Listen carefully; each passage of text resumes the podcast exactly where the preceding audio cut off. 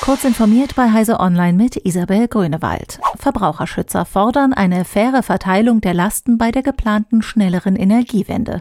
Der CO2-Preis auf Heizöl, Erdgas oder Treibstoff sei im Prinzip richtig, sagte der Chef der Verbraucherzentrale Bundesverband Klaus Müller, der DPA.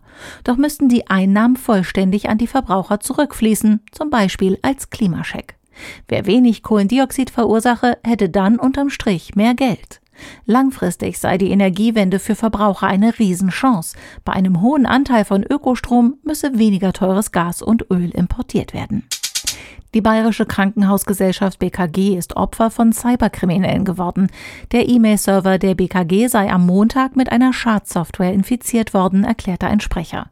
In der Folge seien Nachrichten mit Mailsignaturen von Mitarbeitenden der Krankenhausgesellschaft verschickt worden.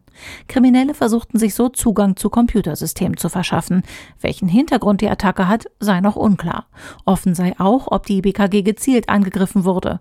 Womöglich sei sie auch zufällig Opfer einer breit angelegten Hackerattacke geworden.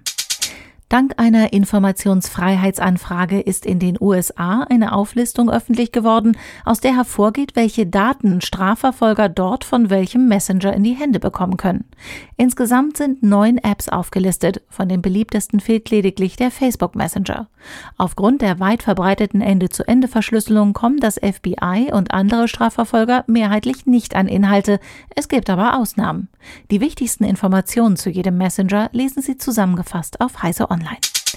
Japans Bahngesellschaften begegnen Arbeitskräftemangel mit neuen Initiativen für führerlose Züge. Jetzt stellte die Bahngesellschaft JR East die Fähigkeiten eines autonomen Superschnellzugs Shinkansen vor, berichtet Technology Review. Mit einer Genauigkeit von 8 cm stoppte der Zug der doppelstöckigen E7-Serie an der Plattform. Auch die Bahngesellschaft JR West testet seit vorigem Jahr automatisierte Züge auf der Ringlinie in der Millionenmetropole Osaka, eine der Hauptverkehrsadern der Stadt. Die Bahnlinie Tobu, die Tokio mit einigen ländlichen Vororten verbindet, hat für kommendes Jahr erste Tests angekündigt, um einen nachhaltigen Bahnbetrieb zu gewährleisten. Diese und weitere aktuelle Nachrichten finden Sie ausführlich auf heise.de.